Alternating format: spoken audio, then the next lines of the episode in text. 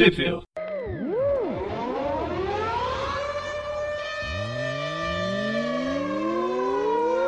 Bem-vindos a mais o Tep View. Eu sou o Presto. Eu sou o Gustavo. E eu sou o João. E hoje a gente vai falar sobre a Carnificina Absoluta, o segundo programa de 3 mais 1. A gente ia fazer sobre em três programas, mas agora vai fazer em quatro, porque é edição pra caramba para falar e para não ser tão confuso, vamos dividir um, de uma forma um pouco mais humana do que a própria Panini fez. E eu quero deixar registrado, desde já, e eu vou falar isso várias vezes, que eu assinei a revista e ainda não chegou nem o primeiro número. E vocês vão ouvir isso, eu reclamar isso várias e várias vezes. Mas enfim, nessa edição, nesse programa a gente vai falar sobre Simbionte da Vingança, que na verdade essa daqui saiu na revista dos Vingadores do mês de junho ou de julho, é, tem que ver isso. Acho que. Mas a gente vai falar também de Carnificina Absoluta 2, Venom 18 e 19, Miles Morales 1 e 2, Carnificina Absoluta 3 e Imortal Hulk. A Imortal Hulk ainda não foi anunciada em qual revista que vai ser publicada, e a Simbionte da Vingança já foi publicada na revista dos Vingadores. Venom 18 e 19 publicou na Venom número 15 da, da, da Panini, e as outras edições, Carnificina Absoluta mais Morales 2, Carnificina Absoluta 3, elas foram publicadas na revista do Carnificina Absoluta. Nossa, tá super confuso. É, pa parece confuso, mas dá a mão pra gente, vem com a gente, ouvinte, que vai ficar fácil pra gente, fácil pra você de ouvir e entender. O problema é que as revistas elas foram lançadas tanto nos Estados Unidos quanto aqui no Brasil numa organização meio desorganizada. Então, acompanhar da forma como foi lançada nos Estados Unidos e ou mesmo acompanhar da forma como foi lançada no Brasil, que é um pouco melhor do que nos Estados Unidos, ainda tem certos problemas de continuidade. E aí a gente fez uma releitura e uma reorganização, principalmente graças ao povo que ele consegue fazer essas, esses malabarismos cronológicos melhor do que eu, absolutamente. Então vamos começar com Simbionte da Vingança, que é uma revista bem interessante de um personagem que anda de moto. Pois é, ela é escrita pelo Whistle, pelo Ed Biston e é desenhada pelo Humphrey Jerry. Ele também faz as artes finais. E com as cores do Dono Sanchez Almara. Enfim, a gente vai falar aqui sobre o motoqueiro fantasma, sobre vários motoqueiros, na verdade. A história se passa antes até de Carnificina Absoluta número 1, quando o Carnificina ainda estava ainda não tinha se revelado. Ele estava pelo mundo buscando os códex nos, nas colunas vertebrais dos, é. das pessoas. E a gente começa Essa... em Nova Segovia, Nueva Segovia, em, na Nicarágua, um vilarejo. Eu só queria eu só queria comentar rapidão que essa história ela tem muita ligação com o título do Motoqueiro Fantasma, a série solo que vai sair, que pra quem não sabe, nela o Johnny Blaze, o primeiro Motoqueiro Fantasma, ele se tornou o Senhor do Inferno ele parece que ele meio que começou a convocar os, os outros espíritos da vingança, meio que formando um exército deles. E na Terra a gente tem aquele outro motoqueiro fantasma, o segundo, o, o Danny Cat, que tá meio que agindo como uma espécie de arauto do Johnny Blaze, tá meio que seguindo as ordens dele aqui na Terra. Teve uma série do, do Homem-Aranha, do, do Aranha Escarlate, que o, o motoqueiro fantasma foi pro inferno. Não é a danação? Sim. Acho que ele Sim, foi, foi durante essa danação, que o motoqueiro fantasma virou o rei do inferno. Ele meio que destronou o Mephisto. Foi a forma como os personagens venceram o Mephisto, na verdade. E a gente já comentou sobre isso em edições passadas do, do programa. Mas enfim, uh, essa, isso aí saiu em Vingadores número 18. Estou confirmando aqui, que é de agora de agosto. Pois é, a gente teria comentado no primeiro programa se a Panini tivesse lançado na época. É, no momento certo. Panini não sabe o que está fazendo, gente, dá um tempo. É, eu tenho que concordar, principalmente com as minhas revistas não tendo chegado até agora. Eu assinei em maio. Já era para chegar o número 3 e não, não tenho nem o número 1. Mas enfim, a gente começa na, na Nicarágua com um dos motoqueiros na verdade, eu acho que é Andarilhos Fantasma. Andarilhos Fantasma. Ou Andarilho é. Fantasma. É. No caso, a motoqueira, a Alejandra Jones. É, ela é uma personagem de, dos anos de 2010. É. Foi uma minissérie que saiu. Era para ser uma mensal, mas que não durou nada na, na verdade. Eu lembro dela muito na, na Marvel Terror. Teve um, um, número específico da Marvel Terror, só do, do Motoqueiro Fantasma, que era só com ela. Ele era bem divertido.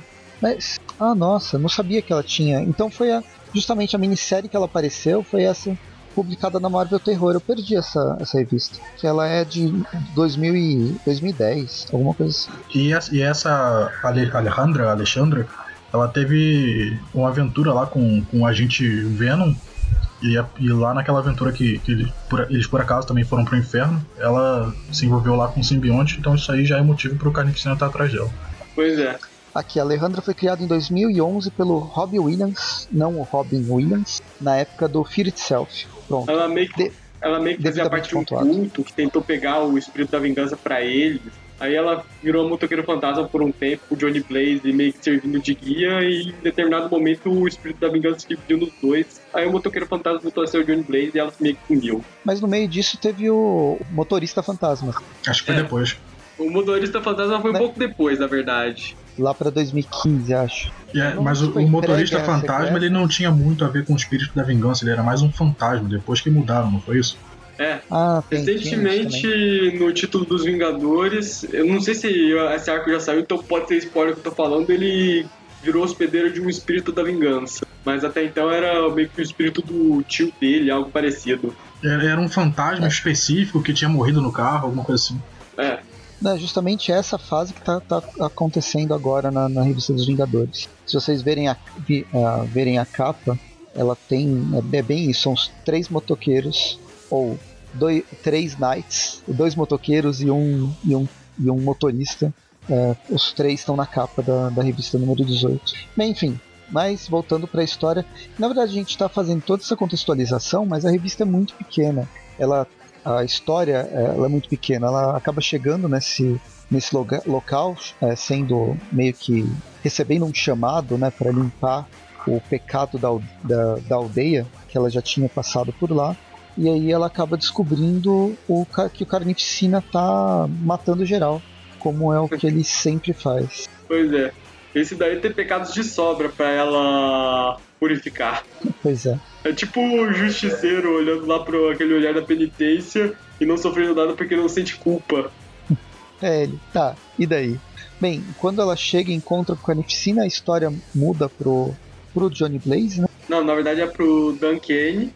É pra, pro Danny Cat, que tá carregando bebida, ele tá trabalhando no, no Brooklyn.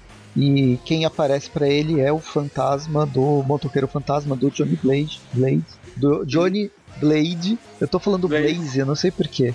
Não, é Blaze.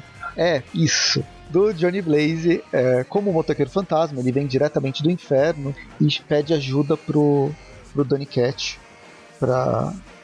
Ah, eu tô confundindo todas as, todos os nomes possíveis. Mas junta todos esses personagens e o, o Dani tá sendo chamada pelo Johnny e eles têm que acho- a- as- salvar a Alejandra.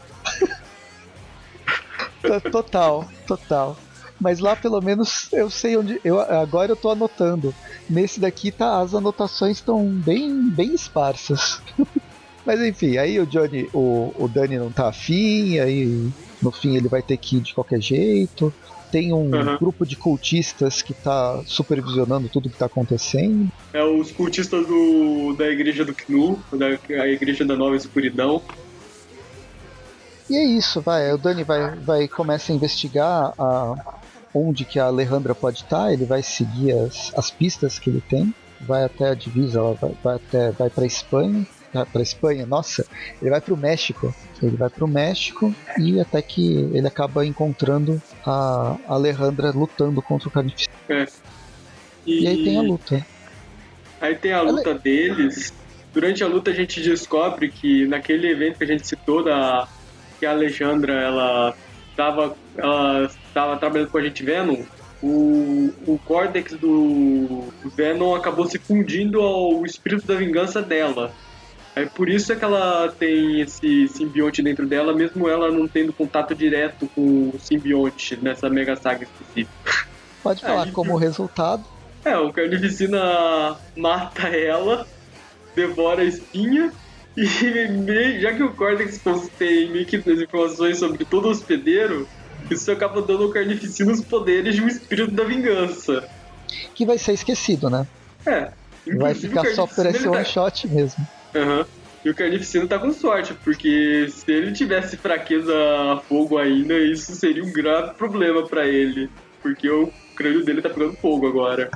O, o crânio e a barriga. Mas ele é. É. um, é um fogo infernal. Será que ele é quente ou ele é só mágico? Sei lá. Ah, naquela pira funerária que a gente leu antes do Carnificina Absoluto, o Carnificina já resistiu ao fogo do inferno, um ataque do fogo do inferno lá da atual grito, lá da aquela menina lá que era mania.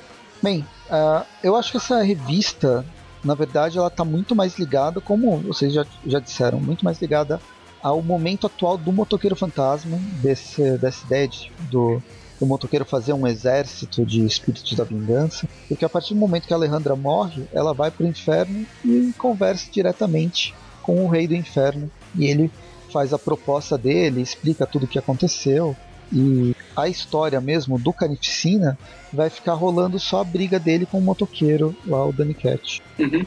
É, É, nisso a Alejandra, inclusive, ela tá brigando com o Johnny Blaze porque ela quer voltar pra luta. Só que o Johnny Blaze diz que não funciona assim, não dá pra simplesmente voltar. Ela precisa de um corpo pra isso e o dela tá morto. Eu não sabia que motoqueiros morriam assim, sabe? Não tava Pois é, esperando né? que ela fosse morrer tão fácil. Ah, não é uma carnificina, né? Então, é o carnificina, mas é simplesmente uma faca enfiando no, seu peito. Ok, É. pessoas normais morrem assim, mas o um espírito da vingança vindo do inferno talvez não seja uma pessoa normal. É. É, se pensar bem, o Motoqueiro Fantasma já chegou até a peitar o Hulk. É, não é um personagem fraco, exatamente. É mais pra mostrar, olha, o Carnificina é foda, cuidado com ele. Tanto que ele acaba fazendo a mesma coisa com, o- com o Dani e ele sobrevive. O Dani, ele tenta confron- confrontar o Carnificina, ele tenta usar o olhar da penitência dele, mas simplesmente não funciona. O Carnificina, ele, ele, ele não só não se arrepende dos pecados dele, ele adora os pecados dele. Carnificina não tem alma. O motoqueiro fantasma traumatizado, dá um efeito reverso no personagem. É o, é o Danny que tá sofrendo com o olhar da penitência. Ele tá vendo tudo de ruim que o Carnificina já fez e tá horrorizado. Aham.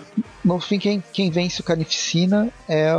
Eu poderia dizer que é a Alejandra voltando do inferno, in- infectando todas as o- pessoas do, do o- vilarejo, mas eu, eu quero acreditar que é tipo aquele filme do Homem-Aranha, onde todo mundo começa a tacar pedra no Duende Verde. Não, ele é americano e nós estamos juntos nisso. Aham, você aham. tá lá, Cláudio. Quem venceu foi o senso de comunidade. Aham. A gente sabe bem isso de comu- comunidade norte-americana. Dos mexicanos eu posso acreditar mais. Enfim, a Alejandra ela volta no corpo de daquela menina que tinha aparecido antes, que o dele que encontrou a família deles antes de encontrar com a Alejandra. Enquanto o dele continua apanhando do, Carnificina, apanhando pra caralho, a menina reúne lá o pessoal, todo mundo começa a atacar o Carnificina e o Carnificina acaba indo embora. Porque afinal ele já tinha pego o que ele queria. É. E aí tem a despedida dos, dos dois. E a Alejandra também tá se despedindo dele, né? Junto com o pessoal. E agora ela vai ter que ficar lá no inferno, no- já que ela morreu, né? Já com o exército dos motoqueiros fantasmas. Nossa, achei um vacilo gigante ela ter morrido. Pois é, ela morreu, mas provavelmente vai voltar, né? Morreu, mas passa bem. É, mas ela não precisava ter morrido. Eu entendo que a história quis passar. Ela é até divertida a questão da, do desenvolvimento dela, mas é desnecessário. É, não faz sentido, na verdade, a morte dela. Foi só pra mostrar como o Carnificina é fodão e depois ele não é mais, porque ele acaba fugindo por causa de É. Molotov na cabeça. Aqui aí termina com o Carnificina dando uma bronca lá nos, nos cultistas dele, enquanto a Alejandra ela é apresentada ao exército dos motoqueiros fantasmas. Ah, e só pra confirmar, o, o Carnificina ele perde aqueles poderes porque os poderes que o Carnificina ganha quando ele pega os Cortex são temporários. É tipo quando o Venom ele absorveu o Cortex do Ed Brock ele só ficou com consciência do Ed Brock na mente dele por um, um tempinho mesmo. Então é por isso que o motoqueiro, que ela não tem mais os poderes do motoqueiro fantasma. É bem conveniente. É. E é legal, é legal que os, os vários motoqueiros tem um, um romano, tem um É uma cosar, criança. tem uma criança. É uma criança do. Deve, deve ser. Ou é um anãozinho lá da, do beco do. do. do, do coisa, como é que chama? Ah, eu esqueci lá o Uma- beco que o, que o coisa vive. Uma referência do Papo Pré Podcast que a gente tava tendo é um dos anãozinhos do Masterchef. Ou, ó, pela roupa, na verdade, esse, esse aqui é o Fred Krueger disfarçado de espírito da vingança. Ah, o Fred Krueger morreu e virou um espírito. Ele é o espírito da vingança agora. É, o Fred Krueger já é um espírito, né? É, enfim, fechou essa edição. Vamos para o que interessa, que é Carnificina Absoluta 2. Aí sim. Próximo. Série, a série principal do, da, da saga mesmo. Roteiros do Donny Cates, arte do Ryan Stegman, arte final do JP Meyer e cores do Frank Martin. É a equipe criativa que vale, né? É a equipe principal. A gente começa com uma, uma página bem legal do Cletus, completamente insano, falando sobre como, como ele gosta de matar e como ele quer acordar o, o deus dele. Ele quer matar todo mundo, literalmente. Não, nem tanto assim, ah, eu quero matar todo mundo porque assim eu vou acordar meu deus. Eu vou matar todo mundo porque eu gosto pra caramba e acaba que eu vou acordar o deus que eu quero acordar. É conveniente, porque o que, o que eu faço é o que agrada ao meu Deus. É, é aquele momento que você trabalha no que você gosta. Bem, a história continua de onde a gente estava na, na, na Carnificina Absoluta anterior. O, a gente está no Instituto Ravencroft. O Homem-Aranha e o Venom estão é, tão presos, sendo enfrentando vários minions do Carnificina. E eles não vão sobreviver, sim- simplesmente não vão sobreviver. Até que o Venom se toca e ele resolve destruir a parede que o Homem-Aranha tá tentando. Já deve ter quebrado, tá, tá só os cotoquinhos no, no, no ombro dele, de tanto socar a parede. Pega o Homem-Aranha e saem os dois voando, no melhor estilo. Puta, tava com o nome na cabeça agora fugiu. Aquele filme dos anos, dos anos 90 de fuga de prisão, que é o Stallone e o Kurt Russell. Fuga de Nova York? Não, não, é com o Stallone. Os dois estão fugindo da, da prisão. A menor ideia. Eu não conheço esse filme, não. Tango e Cash? Tango e Cash, isso. Poxa, vocês não lembram de Tango e Cash? Eu acho que eu nunca vi isso, hein? Eu também. É, Eu sou novo, desculpe. é mais um clássico. Caramba, é de 89. Bem, É mais enfim, velho que eu. eles estão. É, tem uma. Eles, eles foram presos. Aí tem uma, tem uma cena que eles estão no teto da prisão e eles têm que a- fugir, né? De, de alguma forma. E é muito engraçado o, a interação entre os dois personagens. E essa fuga, ela me, me lembrou muito e Cash. É que no caso eles não saem voando, eles, né? Obviamente, eles saem num. Eles fazem tipo uma tirolesa numa, num fio de alta tensão. Coisas que só os anos 80, 90 podem proporcionar. E aí, nesse caso, o Venom cria asas e sai voando com o Homem-Aranha. É, o Venom lembrou que ele agora pode voar. De vez em quando ele lembra. Aí os carnificinas, que agora é o tanto Cletus quanto o Norman são carnificina. São dois carnificinas diferentes. Inclusive agora o nome do carnificina Cletus é carnificina sombrio. Eles ficam observando. O Norman quer ir atrás do, da dupla logo de uma vez, mas o Cletus ele tá meio que sem pressa. Segundo ele, o lobo novo corre e mata um. O lobo velho ele caminha e mata todo mundo. É, é, não tem por que ele se, se expor, ele pode matar todo mundo mesmo. É. É É um amadurecimento da personagem, de certa forma. Sim. Agora ele é um, um serial killer superior. Não, superior é o outro. Ele é a arauta de um deus agora. Bem, enfim, aí fica o Peter e o, e o Venom ficam conversando, eles decidem se separar, cada um vai pra um canto. É. O Ed meio que já tá desistindo, mas o Peter dá meio que um discurso motivacional, sugerindo que eles vão procurar ajuda de gente forte o bastante pra lidar com carnificina.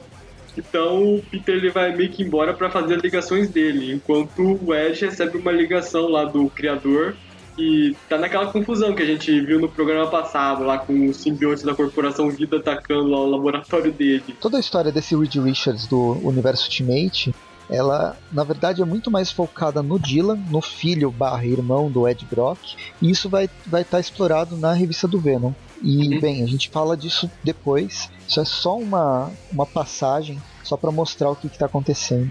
Que estão acontecendo outras coisas. Enquanto isso, a, Nova York é infestada pelos minions do Carnificina. É, Não, os contrapartes do Carnificina. uma horda de assassinos sanguinários e loucos, que já eram loucos antes mesmo do Carnificina domar a cabeça deles. Eu acho que tem até mais gente que isso, porque a gente vai ver.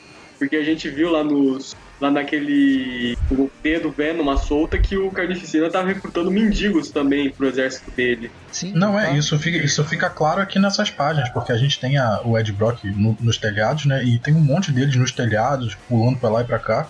E no, no antro do Carnificina tem mais uma centena, então eles estão estão ali junto com o Carnificina e estão espalhados por toda a cidade.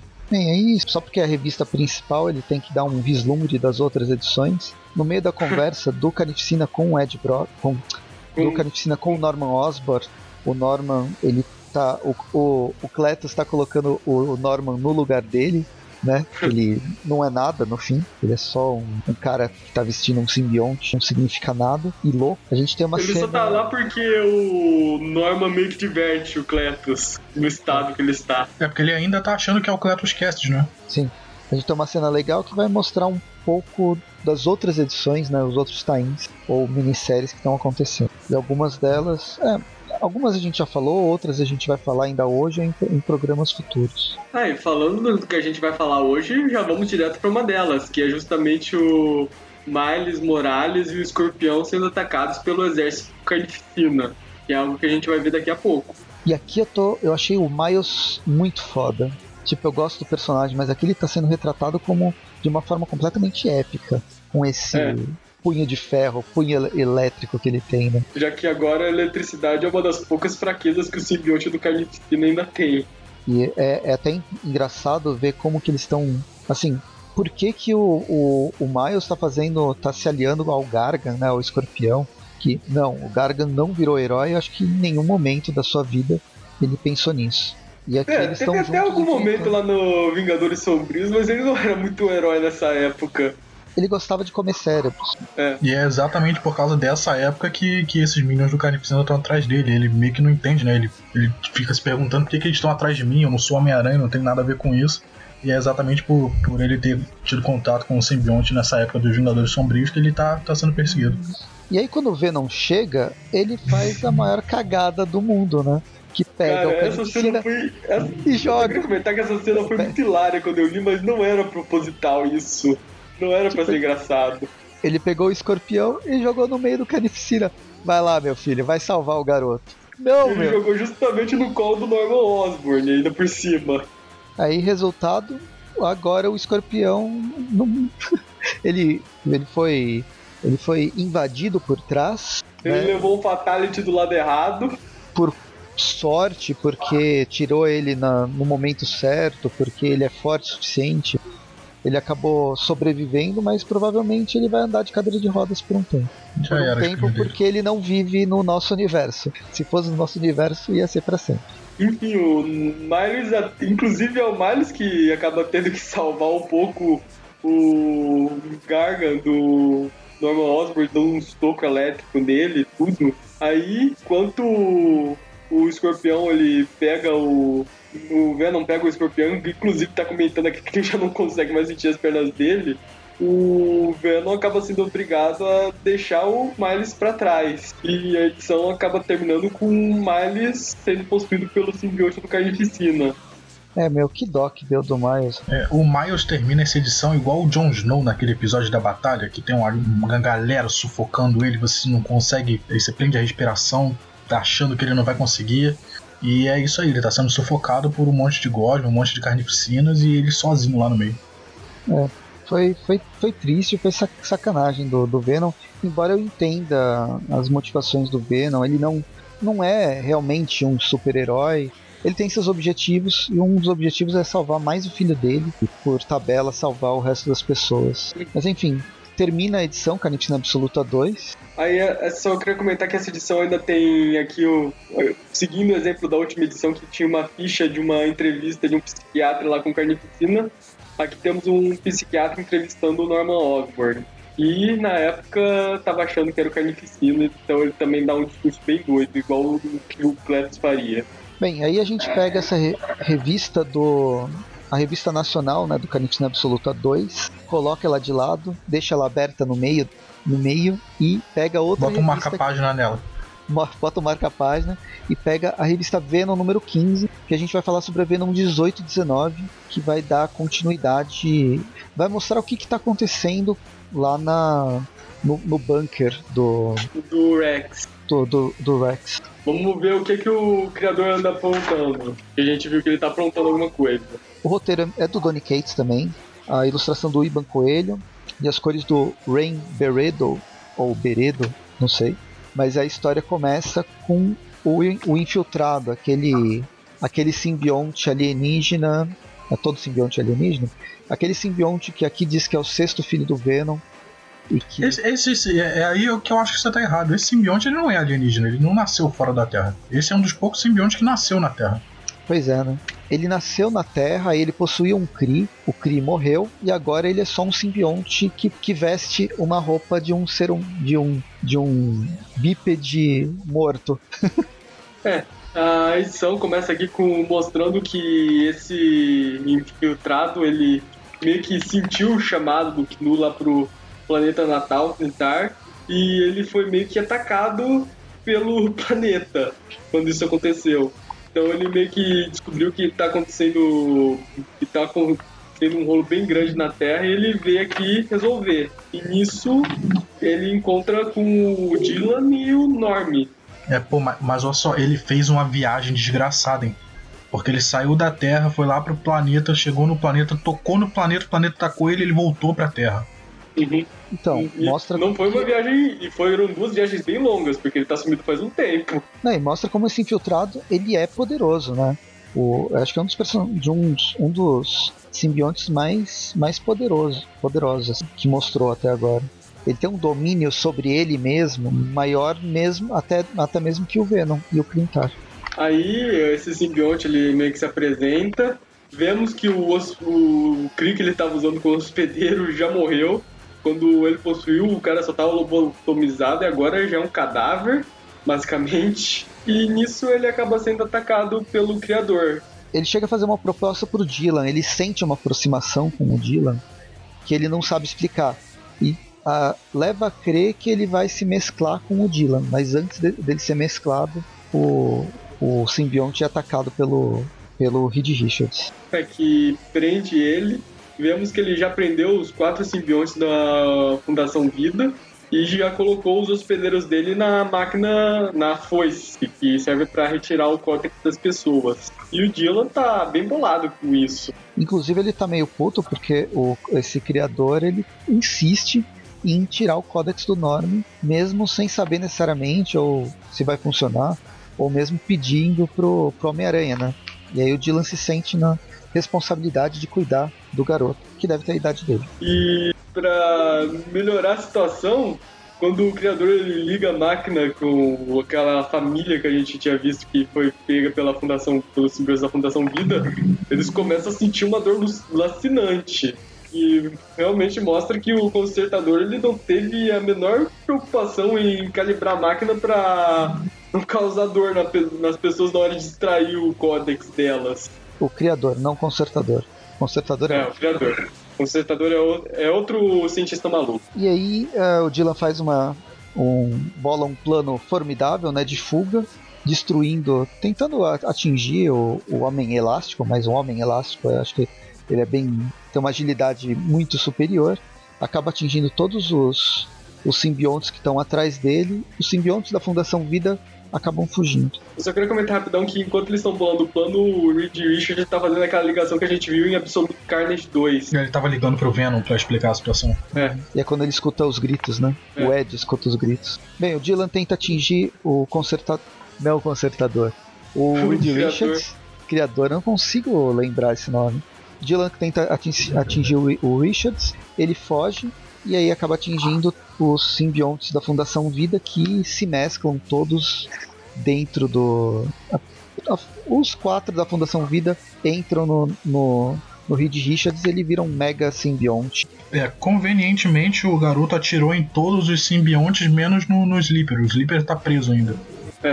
Aí o criador acaba se transformando no híbrido, que é aquele simbionte que aparecia nos anos 90.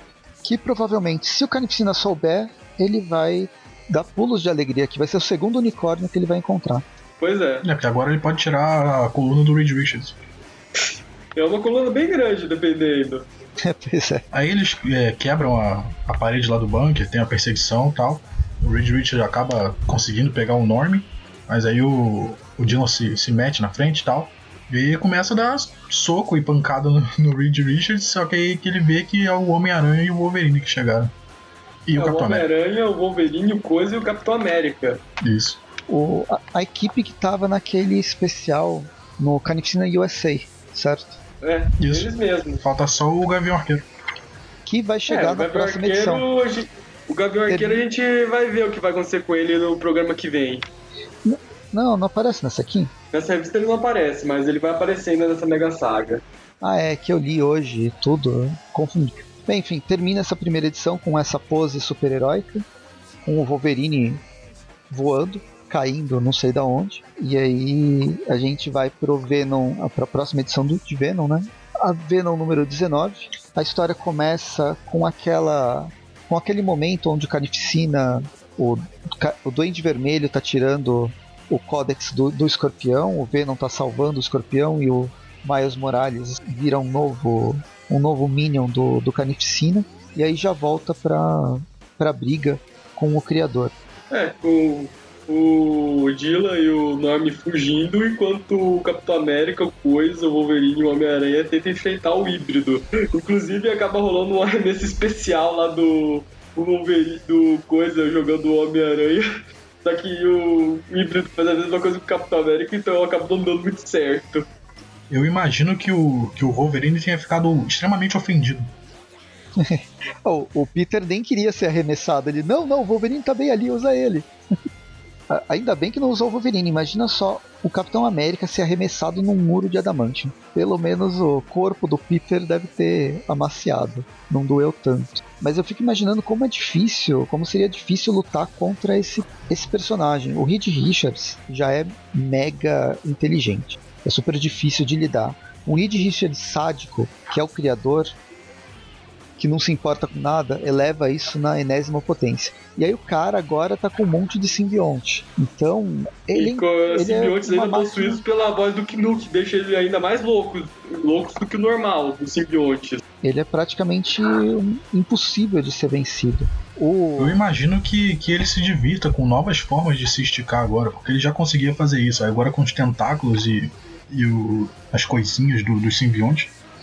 Pois é, sem contar que cada, cada simbionte tem um poder diferente. Ele é praticamente o Tiamat, com cada cabeça soltando uma, uma coisa diferente, né? um poder diferente. O Dylan, nessa, nessa história, como ele é o protagonista, ele é o mais esperto de todos. Ele sai correndo da briga e vai salvar o, o outro simbionte lá. O infiltrado. É, ele, vai, ele vai tirar o Sleeper do, do, do vaso. E aí, Aí nesse momento, a gente- o infiltrado tenta, tenta se infiltrar no Dylan e a gente descobre que o, o Dylan tem algo a mais do que uma simples, simples criança. É, ele. O simbionte não só não consegue se unir a ele, como o Dylan ainda começa a falar umas co- coisas na língua do simbionte. É, o, o próprio, o próprio Sleeper ele fica meio que com medo, assustado, de que, e pergunta o que, que o Dylan é, né? Porque ele não conseguiu se unir ao, ao garoto. E aí a gente volta pra briga, tem briga pra cima e pra baixo, joga pra cá, joga pra lá. Falei que o, o, o Gavião Arqueiro aparece nessa edição. Pois é, é, ele aparece. Vamos descobrir no programa que vem como é que ele chegou em Nova York, já que ele estava em Los Angeles. Hum, bem, enfim. E aí o Gavião Arqueiro chega. O Dylan ele resolve fazer uma. transformar o, o infiltrado num Digimon ou num Pokémon. Ele me pareceu uma das evoluções do Eevee aqui. Hum. Ou não. Agora tô, tô pensando. Ele me lembrou, na verdade, o Digimon, aquele Garumon. Não sei se vocês lembram. Isso aí é o Garurumon. Garurumon, isso. Uhum. Não sei se essa foi a referência, mas ele, ele é bem parecido. Aí o, o infiltrado, o Garurumon, ataca o, o Reed Richards, lambe ele todinho, porque ele é um cachorro bonzinho, lambe com uma baba uma baba de na- napalm, e quem salva a pátria é o Gavião Arqueiro, que é o melhor personagem dos Vingadores. É o Gabigode. É claro que é, pô. O cara matou o Hulk, ele não vai matar um simbionte. Pois é. Pois é. E ele taca fogo no criador que meio que desaparece nos esgotos enquanto os heróis só observam a fogueira. É, e usou a tática de sempre, a tática dos esgotos. Ah, é sempre os esgotos. Você nunca vê os Vingadores no esgoto, por isso que eles não foram atrás. O Homem-Aranha deu uma migué aí, né? Ele podia ter ido. O Hulk talvez. O, o coisa iria. É que ele não vai no esgoto, né? Ele vai pra baixo do esgoto. Uhum. Ele passaria direto. Eles não forem respeito ao Capitão América. Ninguém vai falar pro Capitão América. Pô, Capitão América, vamos lá pro esgoto. Pois é. Aí a gente volta pra base lá do Rex. Aqui já temos o Bruce Banner, aqui meio que substituindo o, que o criador faria, mexendo com a máquina. E a gente vai descobrir como é que ele vai chegar, é, como é que ele se envolveu na situação, já que ele não tem nenhum simbionte mais tarde. E eles conseguem retirar o simbionte do Norm sem dor. Tem uma. Era só, era só girar um botão na máquina, só que o, o criador ele não queria fazer isso. Ele gosta de Pois ouvir é. as pessoas gritarem. A gente tem Pois uma é. relação, uma conversa de cumplicidade bem, bem legal do Dylan com o infiltrado.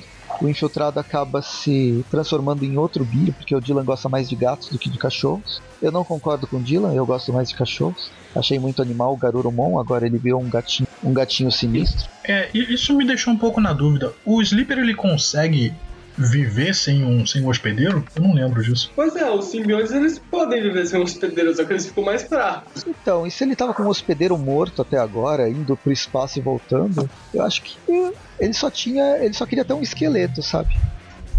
É, isso me deixou meio na dúvida, mas talvez seja um dos poderes do Sleeper. Talvez ele consiga sobreviver sem, sem hospedeiro nenhum. É. Porque eu realmente não lembro. Aí ele vira um gatinho e tal, aí e chega o, o, o Ed Brock, né? E ele finalmente abraça o, o garoto. Só que fica aquela dúvida do o gato olhando pro Dylan, meio que na dúvida sobre o que, que o garoto é de verdade. É, Eu se ele vai contar nunca pro pai dele o que ele é de verdade ou não.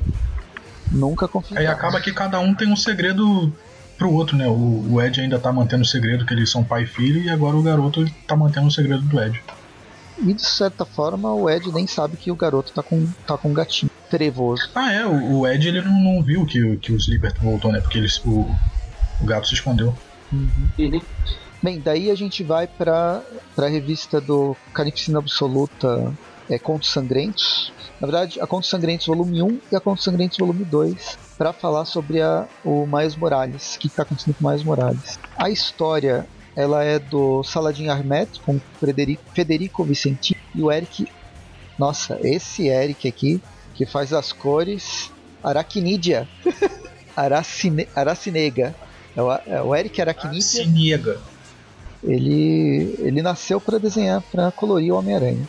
Mas é, é engraçado que assim, o Ahmed, que está fazendo a, a fase atual do, do Miles, eu não tô gostando da, da fase dele. Eu acho as histórias não estão não tão rolando e vocês estão acompanhando os trip views sobre o Miles Morales, eu já, vocês já viram eu reclamar do Ahmed. Ele não sabe trabalhar o Miles. Mas nessa, nessa minissérie, eu acho que ele pegou um tom bem legal do personagem. Eu gostei da história. A gente começa com o Miles e o Gunkin no Sorro, vendo lojas hiper caras, onde ninguém pode comprar, a não ser se você faz, faz parte do 1% da população mundial, ou Se você é rica! né, pois é. De repente, dinheiro começa a cair do céu e a gente vê que é o Gargan tentando roubar um carro forte.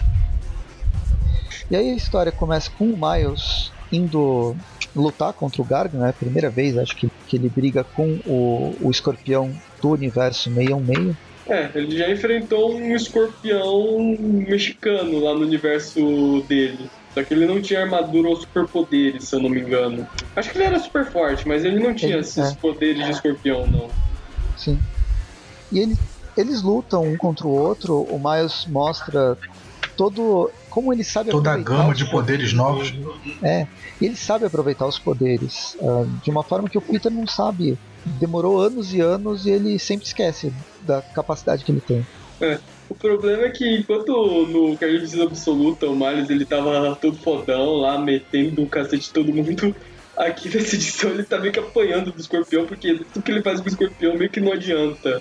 Ele até tenta usar ataque de veneno no escorpião, só que a armadura acaba absorvendo tudo. Então é uma situação meio desesperadora pro Miles enfrentar o escorpião aqui. Então, eu acho que o Miles, ele não tá se sobressaindo tanto, mas ele não, eu não acho que ele tá, ele tá se ferrando. Eu não vejo É. ele levar porrada necessariamente. É, Ele não tá conseguindo bater, mas também não tá apanhando. É, é mais aquela parte da luta que você tenta usar os suas habilidades e, e o, o inimigo meio que defende. Então você começa meio que estudar o inimigo. Você usa um pouco das suas habilidades, vê que não, não dá certo, usa mais algumas, também não dá certo. Então você tem que meio que bolar uma estratégia nova para acabar com ele. Só que no meio da luta começa a vir um monte de presidiários é, consumidos pelo carnificina e meio que para a luta dos dois. É, e nisso a gente chega naquele momento que a gente viu da carnificina absoluta, que é o escorpião e o Miles enfrentando um exército de, de cópias do carnificina. E o Miles ele meio que reconhece esses simbiontes porque ele chegou a confrontar o, o Venom quando ele estava possuído pelo Kmu também, quando ele tinha aquela espiral na cara. Então, mas ele meio que tem alguma ideia do que tá acontecendo. E assim, aí eles vão lutando, o, o Gargan foge, aparece o Doente Vermelho aqui, né, o Carnificina. É, eles vão lutando até a gente chegar no ponto que, que tava na edição passada. Sim. Uhum. E aqui, a, a, única diferença é que aqui desenvolve mais, aqui mostra mais quadros, o Venom chegando, levando o Gargan embora, e o Miles ficando sozinho para lutar contra os, os carnificinas e sendo possuído pelo, pelos simbiontes. Aí a gente termina a primeira edição. Então, até agora a gente já teve essa situação do Miles sendo possuído pelo simbionte de três pontos diferentes, com três artes diferentes. Pois é.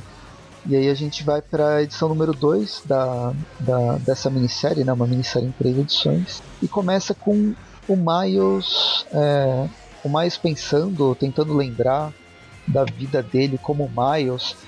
Essa segunda edição ela vai trabalhar muito o Carnificina tentando possuir, dominar completamente a mente do Miles Morales e a mente do Miles Morales tentando se sobressair, tentando se, se recuperar. E acho que é isso, ele entra em contato com o Carnificina. É, é, é basicamente uma batalha mental. Vai, vai se passar tudo na cabeça dele, vai, vai e volta, várias memórias, várias, várias coisas que ele pode fazer, que ele pensa. Aí, ele enquanto isso está acontecendo, enquanto isso está acontecendo, vemos o, o, o Carnificina ele enviando o Miley junto com outro cara para uma missão especial, né? E pelo visto eles vão atrás do J. Jonah Jameson por algum motivo, porque o, se eu não me engano, o Jonah Jameson ele nunca se fundiu o simbionte na vida. Isso aqui é pessoal, né? é. É, é aquela questão que é, do primeiro arco do Carnificina, a estreia dele, ele tentou matar o Jameson, aqui ele tá tentando de novo. Mas aqui o, o Jonah mostra que ele é velhinho, mas ele ele tem ele, ele, ele é cardio, ele sabe fazer ele passou por todos os médicos e sabe correr. E aí tem uma perseguição, o Miles Morales tenta uh, ele está completamente possuído nesse, nesse momento, quem salva o, o, o JJ é a Silver Sable, que aparece... A Silver Sable e o Daryl do Walking Dead. É. E a, é, pois é. Tem um cara que parece o Daryl. Eles todos parecem o Darren, na verdade, todos os soldados. É porque a Silver Sable ela é contratada dessa companhia de comunicação que estava entrevistando o James. Tava entrevistando. O Jameson estava exigindo que a, que, a, que a empresa de comunicação lá de jornalismo publicasse um livro dele. Porque afinal, o Jameson tem a vida que todo mundo quer saber. Então, por que, que não iam querer ler um livro, a biografia dele? Bem, o exército e a Silver Sable aparecem aí só para fazer pose e levar porrada. Porque... É, porque todos os soldados acabam morrendo. E aí fica só a Silver Sable, ela meio que dá. começa a lutar contra o Miles e tal. Enquanto o Jameson tá se escondendo. Só que aí ela meio que leva a pior, porque aí o outro, o outro simbionte vem e começa a ajudar o Miles. E aí que o Jameson resolve fazer alguma coisa, meio que pra a Silver Sable não morrer. E aí nessa hora o Miles meio que tem uma, um, um pouco de lucidez e começa a tentar lutar contra o simbionte do Carnificina e, e meio que foge. Né, quando, quando o Miles foge, o outro simbionte vem atrás. E é engraçado que o, simbionte, o outro simbionte até falou o nome dele, mas eu esqueci. Mas ele é um serial killer. Ele é um serial killer conhecido e, tipo, que mata sem dó. Mas quando vem esse lapso de consciência no Miles, ele puxa um lapso de consciência do serial killer e o serial killer ele se ressente. Porque, assim, ele gosta de matar, mas não daquele jeito. Ele gosta de sentir o sangue escorrendo nas mãos, no rosto da, dele. E como simbionte, ele não consegue fazer isso. E ele fica muito revoltado com essa situação. E é muito legal que eles têm essa conversa toda no, no telhado do, do prédio, eles começam a conversar e tal. E aí, quando eles estão tendo esse momento juntos, a Silver Sable atira no cara e o outro simbionte cai e morre. É, pois é. Aí o Miles perde a capacidade de capacidade mental e volta a atacar com toda com toda a força. Silver Sable, eu não sei o que, que ela tá achando que ela vai fazer. chutando o, o, o, esse, esse bicho que já acabou com o exército dela, tem seis braços, super força, tentáculos e não mostrou que sofre dano nenhum. Mas enfim, é a Silver Sable, ela deve ser brasileira e não. não, e a edição termina. Ela dá assim, cara, ela se encariana, ela não desiste nunca. E a edição termina com umas, umas pombas bizarras que parecem anjos voando aqui atrás no, no horizonte. Uhum. E o, e o JJ sendo mordido pelo, pelo Miles Morales num formato meio ara, araquim. E na próxima edição a gente descobre o que, que vai acontecer com ele. É, eu não sei se a gente comentou, mas essa, essa versão do Miles Carnificina ele, ele tem uns dentões de aranha umas quelíceras, então ele vai ele morde o Jameson com elas. Alguns personagens que são transformados pelo Carnificina têm essas quelíceras. O Reed Richards tinha também. E era bem. Era uma, um design bem tenebroso do, do, do Richards, assim como do Miles Morales.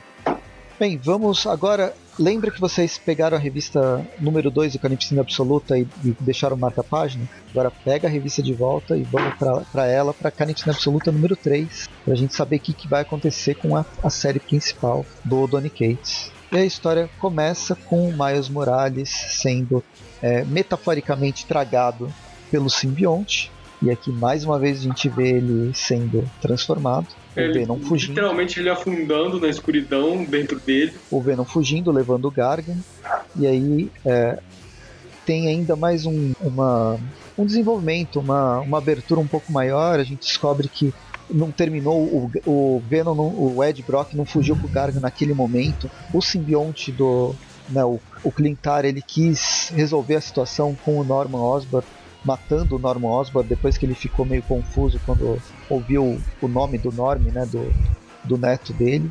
E aí tem uma discussão Clintar versus Venom versus Ed Brock. Vai surtir efeitos pro final dessa mesma edição, mas no fim o Venom, a entidade conjunta, resolve salvar o Gargan e fugir de vez. É, tem tem umas, uns painéis bem legais nessa, nesse começo da história, quando o Ed está tentando fugir, que, mas o simbionte ele decide ficar, que, que ele mostra o simbionte parado, que nem um estado, e o Ed correndo, e o simbionte ainda parado, só o simbionte vendo o Norman caído, e aí depois o simbionte resolve voltar pro Ed, e essa parte é bem legal.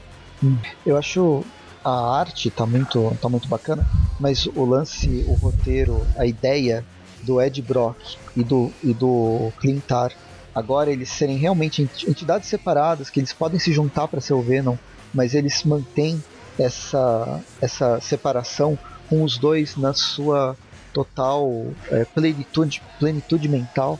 É uma forma que acho que não foi trabalhado antes, mesmo no, na, na, época do Flash Thompson, quando ele tinha o lance com o, o simbionte, não, era diferente, era meio que o Clintar naquela época, ele, ele era mais inocente, ele não tinha. Ele não ele, ele era uma criança. Aqui não, aqui os dois são adultos que tem, entram em divergência e isso vai gerar resultados futuros. Eles não necessariamente brigam, mas eles não concordam com algumas coisas.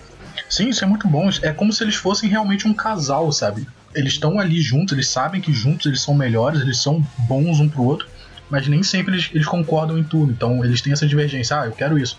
Ah, não, mas eu não quero. Então vamos chegar num ponto, eu faço um pouco disso, você faz um pouco daquilo, a gente chega numa, num ponto em comum para que mesmo eu não gostando disso e você não gostando daquilo, a gente consiga fazer uma, essa coisa em comunhão. E, e é muito bom eles discordarem disso às vezes e, e mesmo assim continuarem nessa, nessa simbiose. Uhum. E eu fico imaginando como é difícil, na, ver, na verdade, trabalhar com um personagem assim, que no fim são dois personagens, como você disse. É um casal, é uma dupla. Mas ao mesmo tempo é, é, é, uma entidade só. É bacana, sem, sem querer trabalhar o lance de loucura, que isso a gente já viu várias vezes. Mas no fim ele foge com, com o Ed Brock, vai, volta lá pro QG do, do Rex. Ele foge com. Ele foge com o McGargan, na verdade, ele, né? Isso, o Ed Brock foge com o McGargan, vai pro QG do Rex, lá ele encontra o, os Vingadores, né? Uma versão Vingadores que o Homem-Aranha levou, tudo que a gente já leu na revista do Venom. Aham. Uhum o Homem-Aranha é reunindo. Isso daí foi uma falha minha, inclusive, de eu querer desculpar que realmente agora tem. A gente vai ver como é, o Homem-Aranha reúne os Vingadores mais tarde, lá na especial dos Vingadores. Ah, e o, o, Ed, o Ed ele não entende nada, né? Ele chega com, com o escorpião no braço e tá o Homem-Aranha e os Vingadores lá no, no barraco dele. O Reed Richards sumiu E até, até então o Ed Brock estava sendo procurado pela justiça, né? Porque teoricamente ele tinha matado geral na, na Ilha Riker. E aí o, o Peter ele resolveu a situação pro, pro Capitão América, para todo mundo falou, ó, o Ed Brock não era ele, na verdade. É, realmente não era ele, era o Carnificina, o Cletus Casey de fingindo ser o Ed Brock. Ele falou, ah, tá tudo certo. E aí, bem, aqui essa, essas últimas páginas. Na verdade tem várias páginas. Mas existem vários diálogos. A gente vê o diálogo do, do Ed com o filho dele. Temos aqui a... o diálogo dele com o Dr. Banner, que tá meio que substituindo o, o criador enquanto ele tá fora, né? Aparece o gato lá, o, o Sleeper, né? O, o infiltrado. o gato com a cara super de, de não quero amigos. Oi, Ed, muito bom ver você de novo. que naquele momento a gente até pensou que ele estava se escondendo, né? Mas era mais uma jogada dramática.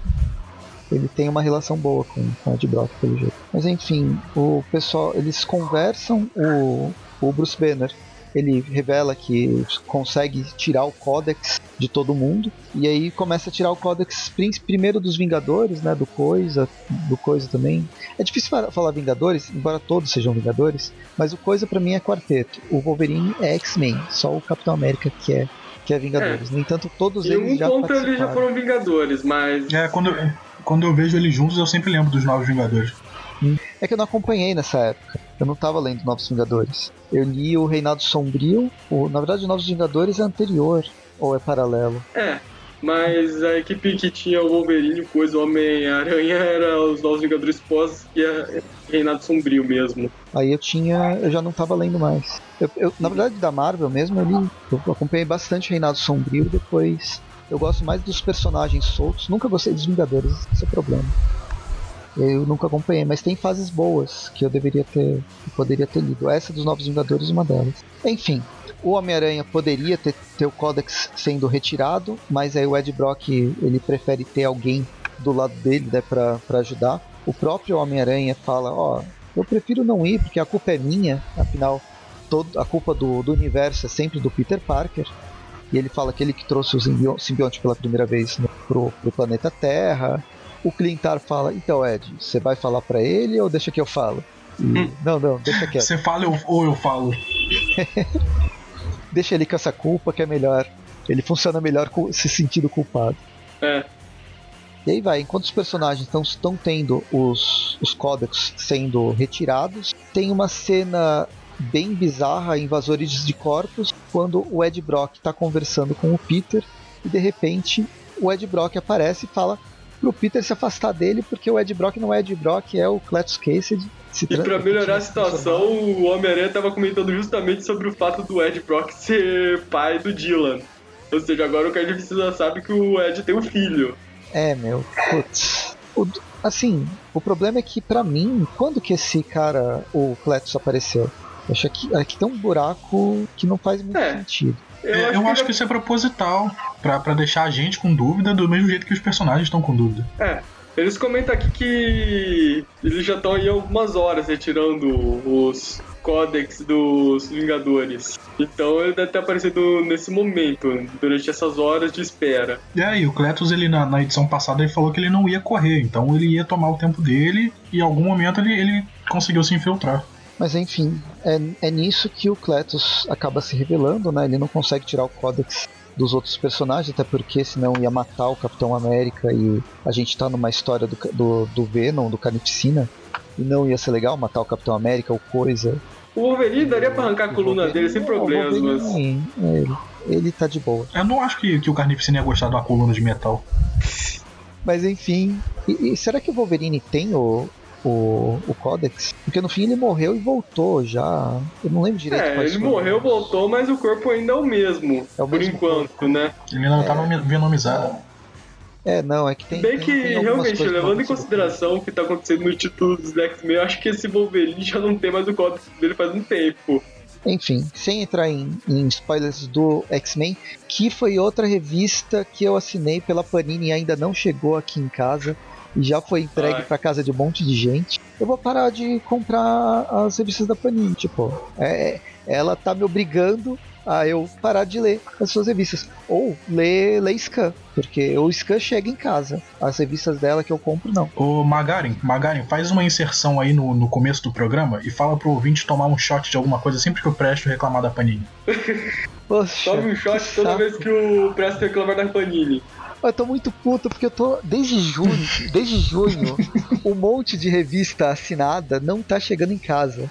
E tipo, é, chegou uma. Sabe, é, tem uma série do Batman que é em três edições. Eram só três edições. Aí chegou a 1, a 2, a 3. Era pra chegar em maio. Chegou ontem.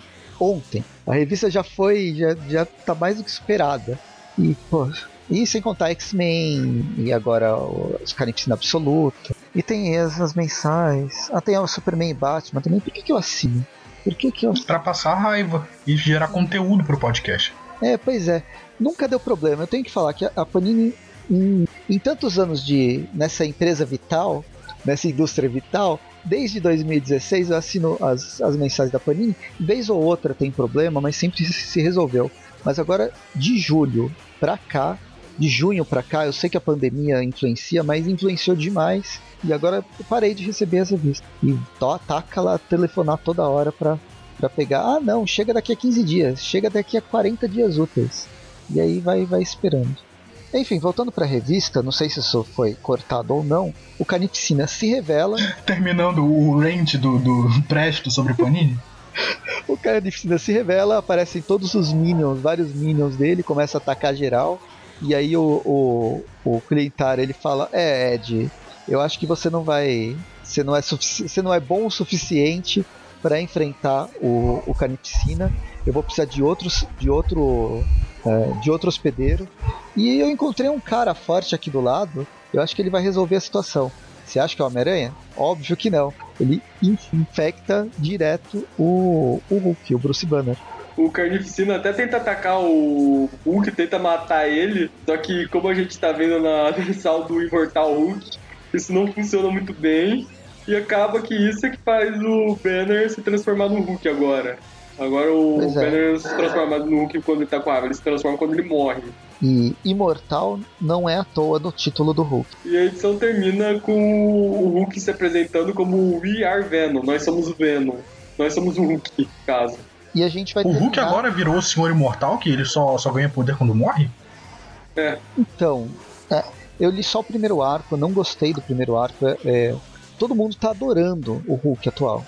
E eu sou fora da curva porque eu não sei, é, todo mundo tá gostando muito, tem muita referência a filme de terror, mas eu gosto muito de filme de terror. E pelo menos o primeiro arco, eu achei uma repetição de tantos temas que eu já tô cansado de, de ver em outros filmes, que para mim eu não achei nada, nada demais. Eu acabei abandonando a série. Ah, o primeiro lado... arco ele é mais fraco mesmo, fica mais legal quando entra o aquele abaixo de tudo. Quem que tá escrevendo o Immortal Hulk? É o Al Edwin. Al, Al Ewing. Pô, tem a arte do Joe Bennett. Pois é. Sim. Ah, maneiro. Vou, vou tentar pegar isso aí pra ler. É, eu não sei se eu vou atrás do, dos encadernados 2, 3, 4 sendo lançado agora no Brasil. Acho que de 5 em 5 edições, mais ou menos. E pro, pro, pro, pros Estados Unidos já está em vias de, de terminar essa fase com umas 50 edições. Mas a vantagem de não comprar é que eu economizo e acabo não gastando tanto. Mas enfim, é, quem, quem quiser ir atrás do personagem, todo mundo tá falando que tá numa fase muito boa. E eu gosto do All Ewing. Ele, ele que trabalhou com o Surfista Prateado, né, por um bom tempo. É, eu só queria comentar então rapidão que depois que a gente tem essa cena do We Are, Nós Somos Venom, tem aqui na edição uma entrevista, mais uma entrevista lá do Ravencroft, no caso lá com a Shaq, que tá querendo o casaco dela de volta. E acabando essa edição, vamos diretamente para ela, para Absolute Carnage Mortal Hulk, que é dele mesmo, do é escrita pelo Al Edwin, é, desenhada pelo Felipe, Felipe Com cores do Chris O'Hallow. Hallow. Hallow. Alguma coisa assim. E, bem, a história, a, a história desse Mortal Hulk, ela vai fechar esse, esse programa e ela é meio difícil de, de narrar, porque ela não é uma história de ação, ela é uma história psicológica do Bruce é, Banner. É uma história super introspectiva, com, com várias coisas na cabeça. tem, tem, tem muito que prestar atenção no diálogo, aí tem ele aparecendo várias, várias versões, falando com ele mesmo. É, é tem que ter a revista na mão para acompanhar, é difícil de, é. de dizer como ela é para citar a revista, isso é um elemento que o Al Eden ele está explorando exaustão no Immortal Hulk. E para ter ideia do que está acontecendo no Immortal Hulk quando a gente chega aqui, eu acho que inclusive atenção que o que eu vou falar provavelmente é spoiler aqui no Brasil. O Banner, ele atualmente ele tá meio que fugitivo, a Beth Cross, que agora se transformou de volta na ARP depois que ela mesma morreu, e com o cadáver do Rick Jones de certa forma, um cadáver vivo do Rick Jones. E o Banner tá lidando com alguns problemas psicológicos, porque as personalidades dele estão meio que fora de controle. Temos o Sr. Tiratema, que não é mais o Hulk cinza, agora ele é só o Banner mesmo, que assume o corpo dele de dois em dois dias. Tem o que é o Hulk mortal, que agora é o Hulk dominante. Tem o Hulk furioso, que a gente já conhece, que de vez em quando aparece. E ainda tem algumas outras personalidades do Hulk que ainda não deram as caras, mas por enquanto são essas que estão meio que lutando pelo controle do Banner. E essa edição meio que mostra essas personalidades tentando se decidir o que, é que elas vão fazer, elas conversando entre si. No fim, eles trazem uma personalidade a mais, né? Que é o próprio Venom, o próprio Clintar, que é mais uma personalidade autônoma dentro dessa cabeça bem cheia. Existem vários, vários flashbacks. A história é construída a partir de flashbacks, mostrando como o Hulk, o Bruce Banner, se envolveu com a situação, principalmente depois que descobriram né, os túmulos, aqueles túmulos que a gente viu na primeira edição. E um dos túmulos era do, do General Ross. Aí ele vai investigar, achando que alguém está fazendo experiência com, com o Ross, porque afinal ele tem o gene, o gene mutante dos, dos Hulks, né, do mutante Gama. É, eu só queria comentar que a edição começa com o Banner justamente recebendo um recado do Sr. Tiratema que está informando toda a situação que eu expliquei agora dele com, com a Beth e com o Rick Jones. E a, o momento atual, o momento principal da história é ele dentro, da, dentro de um cubo negro, né, que é a cabeça dele, conversando com alguém. E é, ele está, pelo que deu para entender, é ele conversando com o Clintar e fazendo essa é difícil falar, não é uma autoanálise, mas é uma, é uma análise em grupo, na verdade, das várias identidades para aceitar ou não o, o, o, Venom. Temos o Banner aqui explicando tudo que aconteceu no título dele, todo o conflito que eles tiveram com a base com a base sombria, a transformação do Rick Jones recentemente num novo abominável, quase matou definitivamente o Hulk, até Aí chegamos no. Vemos também aqui a situação nada amistosa que o Hulk tem, que o Banner tá tendo com a Beth, já que a Beth ela meio que não quer ver a cara do Banner. Eles estão meio brigados. Aí quando o Banner ele vai ver o noticiário, a gente vê que o, teve vários cadáveres que foram roubados. Um dele é do Ross, é do General Ross. E nisso nós temos o Banner discutindo com o que a gente vai descobrir depois que é o simbionte, enquanto aparece o Sr. Tiratema aqui também para se envolver na conversa. O Sr. Tiratema que não tá nem um pouco feliz de não ser mais o Hulk cinza, inclusive. E nisso continua. O Banner ele decide que ele vai investigar sobre o que aconteceu com o Ross, já que às vezes ele pode ter voltado à vida. Afinal, todo, agora todo mundo que teve radiação gama, envolvimento com radiação gama é meio que mortal, pode retornar da morte a qualquer momento. Só que o Hulk, só que o Banner ele precisa de uma carona, ele quer a carona da Beth. Só que a Beth, ela só vai ela não vai conseguir carregar o Banner do jeito que ele tá até lá a tempo. Então, pra economizar tempo de viagem, a Beth ela mata o Banner e meio que faz uma bola de carne para levar ele mais rápido até lá. Inclusive, ah, só explicando, o Banner, essa, as coisas dele morrer e virar Hulk, ele só consegue se transformar no Hulk agora à noite também. Ele tem que morrer e tem que ser à noite. Se ele morrer de dia, ele vai ter que esperar até a noite para retornar à vida.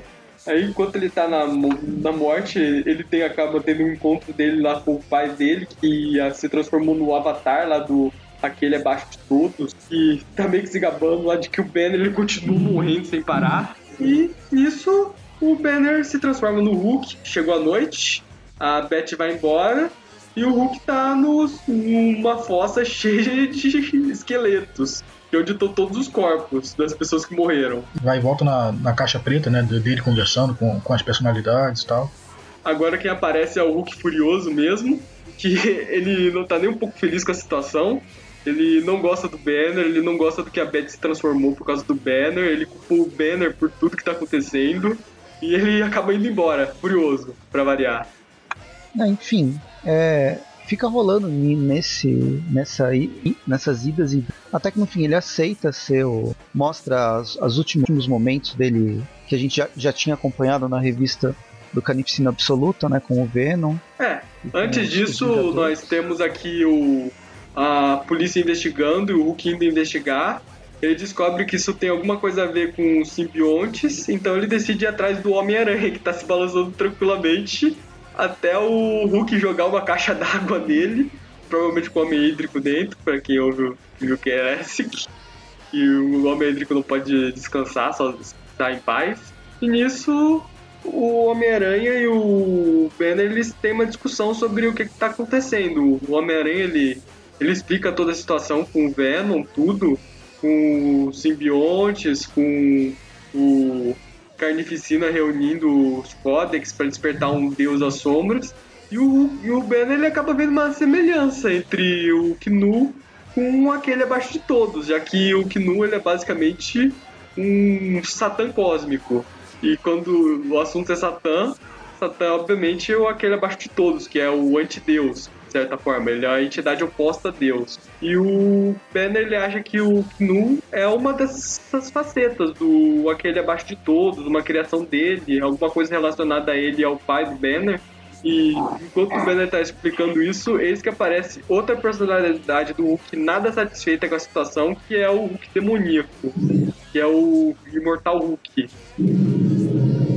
E ele não gosta das. Ele, ele esse Hulk ele tá com raiva do mundo todo e ele acha que toda essa situação que o Banner tá tendo com o simbionte é um erro. Aí vamos para aquilo que a gente viu na Carnificina Absoluta, o Banner ele ajustando, usando o conhecimento científico que ele tem para ajustar a foice para ela não machucar as pessoas enquanto ela repetia simbiontes. Vemos o Banner interagindo com os, os heróis, o Venom, tudo até a invasão do Carnificina e o momento que o simbionte vai se fundir ao Banner.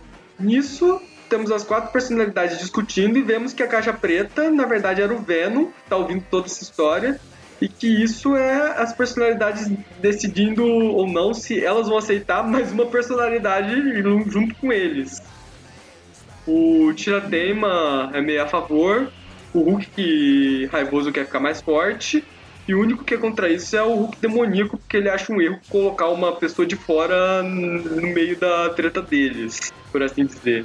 O Banner então aceita. Eles, eles meio que fazem uma votação, né? De, eles, eles, o, a galera a favor ganha, né? E aí o, o Bruce Banner aceita o, o simbionte na, na consciência, na famíliazinha deles. E a edição termina com o título da história, que é o Nós Somos o Hulk, encerra a edição.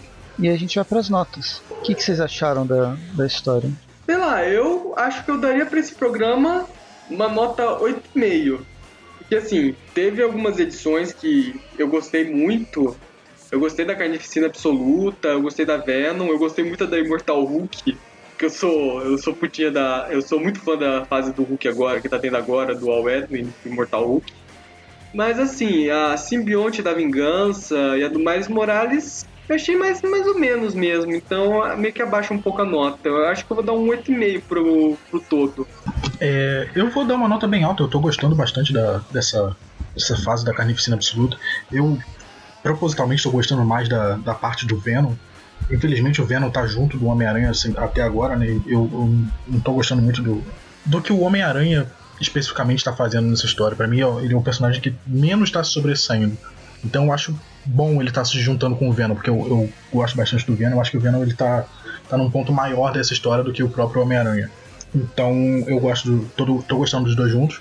E as histórias separadas, as, as tains, os outros arcos, tá, nossa, eu, eu tô gostando bastante. E agora com a volta do, do Sleeper, do, do infiltrado, não, não gosto desse nome do Sleeper, que é um simbionte que eu também gostei pra caramba. Eu, eu acho que essa, essa história só tem a subir, essa, esse resto de, de arco do Carnificina Absoluta. Então eu vou dar 9. É, na questão das artes também, as artes me agradam bastante. Eu acho que todos esses artistas que estão pegando essa, essas tains e esses outros arcos, eles estão sabendo trabalhar bastante com, a questão de simbionte, de desenhar, de, de fazer eles parecerem monstruosos e ao mesmo tempo uma coerência, porque você pega todos esses tains, essas, essas coisas separadas, você sabe que está tudo, tudo fazendo parte da, da mesma história. Todos os, os minions do, do, do Carnificina eles têm o mesmo aspecto, às, às vezes eles podem parecer um pouco maiores, um pouco menores, um pouco mais esqueléticos ou brutos, mas eles têm o mesmo aspecto. O, a, é uma coesão eu acho isso muito bom. Então eu vou dar 9.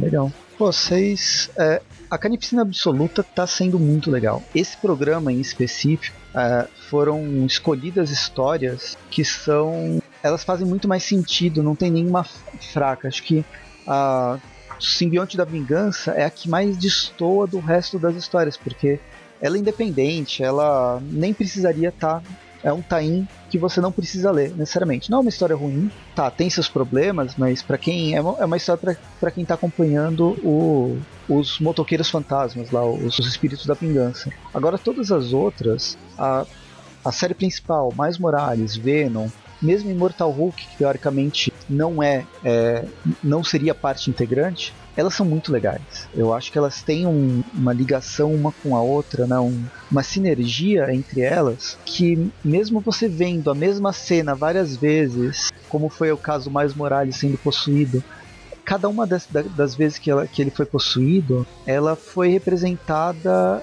igual de, acor de acordo com o artista específico. Então ela tem, ela tem uma certa unidade, ela, ela mantém o, o, peso dramático de ver esse personagem, que não é um personagem que está sendo deixado em segundo plano, porque a história não é dele. Não, o, como eu disse, mais Morales está tá mó fodão nessa história.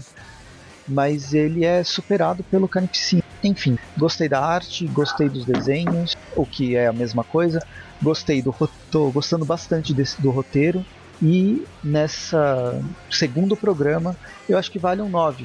Vale nove simbiontes. Vão ser sempre nove simbiontes nessa carnificina absoluta, para vocês verem. Mas nove minions do, do carnificina arrancando colunas de geral no, no universo Marvel. Temos aí uma média de 8.33 que dá 8,5. É uma média alta, é uma média boa até. Uh, ainda mais se você for pensar, olha só, é uma média 8,5 para um para uma minissérie, para um, pra um, uma saga secundária da, da Marvel de um simbionte e o personagem principal é o Carnificina. Tinha tudo para dar errado. é, tinha tudo para o pessoal se afastar, mas é uma história muito bem escrita. Eu acho que o Donny Cates ele tá, tá sensacional e ele tá organizando os outros autores de uma forma bem interessante. Então, é isso que eu ia falar, não só ele, como todos os outros roteiristas que estão fazendo tains, tá, tá tudo muito bonitinho, tudo muito junto. É um trabalho muito bem feito. Carnificina Absoluta, programa 2, 8 e meio, e a gente volta daqui a um mês para falar sobre o terceiro programa e dar continuidade a essas, a essas histórias. Por enquanto. Talvez antes, se as revistas da Panini chegarem na casa do Presto. Ah, nem me fala. Ah, de novo, eu vou reclamar de novo. Mais um choque. Eu tinha esquecido. Por um breve momento, tô fazendo a despedida, feliz porque eu li uma história legal, eu dei uma nota legal. E agora eu lembro que a revista. Vou fa fazer igual aquele pessoal que dá nota na Amazon. Ah, a história é muito boa, mas atrasou uma estrela. Então, para Carnificina Absoluta Programa 2, eu dou um um, um simbionte, meio simbionte, porque a revista não chegou em casa, mesmo gostando então faz o, faz o contrário, né? Eu vou dar, dar cinco estrelas. Quando chegar na minha casa, eu leio a revista. É, quando chegar em casa, eu leio a revista e falo o que, que, que, que eu achei. Mas enquanto a revista não chega, vocês podem ver os outros programas aqui no Tweep View. Toda sexta-feira tem Tweep View de revistas atuais. A última sexta-feira do mês tem Tweep, é, Tweepcast com temas diversos sendo discutidos toda quarta tem os Tweep View Classics, né? Tweep Classic, falando sobre revistas mais antigas, mas não tão antigas, já chegamos nos anos 90 e tem outras, outros programas especiais do Tweep Classic falando sobre personagens do aracno, do universo aracnídeo, muitos vilões em outras, uh, em outros títulos do universo Marvel. E é isso. Tem segue, siga, siga a gente no Facebook, no Instagram, no Twitter, no, no YouTube. Eu sempre vou falando cada vez mais lento, tentando lembrar o que eu nunca anoto. E também tem o padrinho que sempre ajuda. Mas se não puder nada disso, pelo menos compartilha. Compartilhar o programa ajuda bastante a chegar em outras pessoas e conhecer tanto as revistas do Homem-Aranha como que elas estão atualmente ou conhecer o programa. Eu acho que eu paro por aqui porque eu tenho que respirar depois de, dessa, de tudo que eu falei rápido pra caramba. E a gente se vê no próximo episódio. Até mais. Adeus. Tchau, gente. Boa noite. Spider-Man, Spider-Man. Already gotta get